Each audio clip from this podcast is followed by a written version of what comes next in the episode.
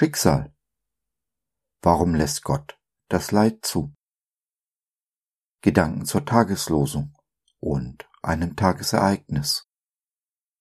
Halleluja! Danke dem Herrn, denn er ist freundlich und seine Güte wäret ewiglich. Psalm 106, Vers 1.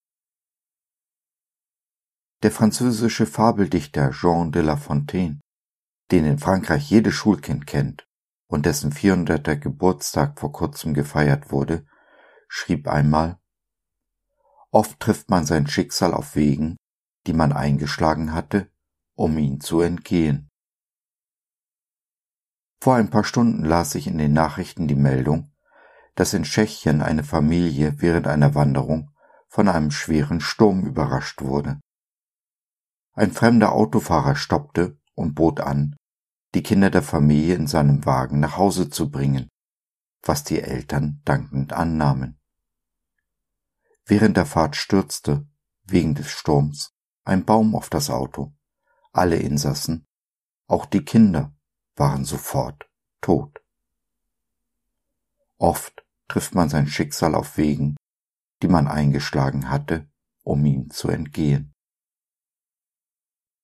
Jetzt sitze ich an der Tageslosung ein Psalm, der mit einem Halleluja und Dank beginnt. Wie passt das zusammen? Wie passt das für die Eltern dieser Familie zusammen? Ganz ehrlich, ich weiß es nicht. Wäre ich ein Freund der Familie, würde ich es wie die Freunde von Hiob machen, schweigen mit ihnen trauern, denn Worte habe ich nicht. Genau die Frage, Warum lässt Gott so viel Leid in der Welt zu, ist es, die so viele Menschen an Gott verzweifeln lässt. Dabei bin ich der Meinung, diese Frage kann niemand, auch ein Gott nicht, allgemeingültig für alle Menschen beantworten. Jeder Einzelne muss seine Antwort finden.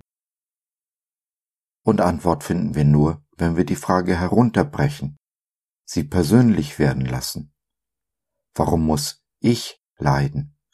Warum trifft mich dieses oder jenes Schicksal? Mir persönlich hat Gott diese Fragen für mein Leben beantwortet, aber niemals in Bezug auf das Leid anderer, auch nicht für das Leiden meiner Frau.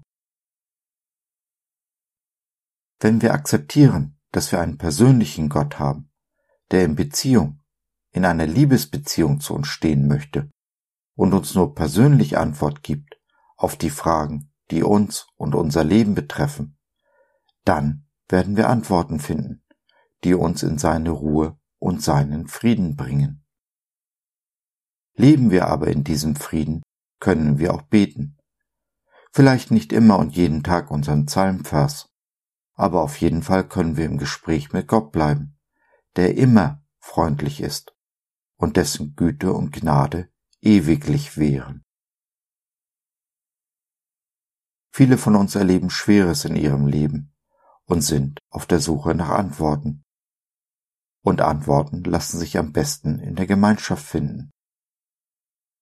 Wenn auch du Fragen hast und Antworten suchst, dann schau doch mal vorbei in unserer kleinen Online-Gemeinde Jesus at Home.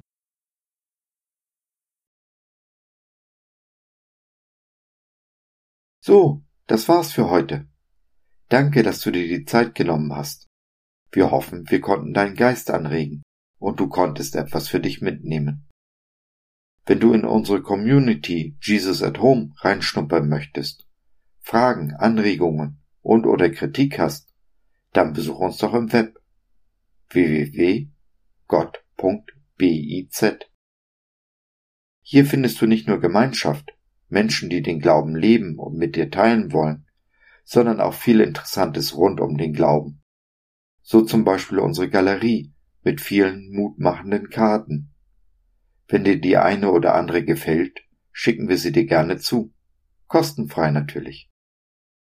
Also, schau rein, lass von dir hören. Wir würden uns sehr freuen. Bis dahin, alles Liebe. Dein Josef.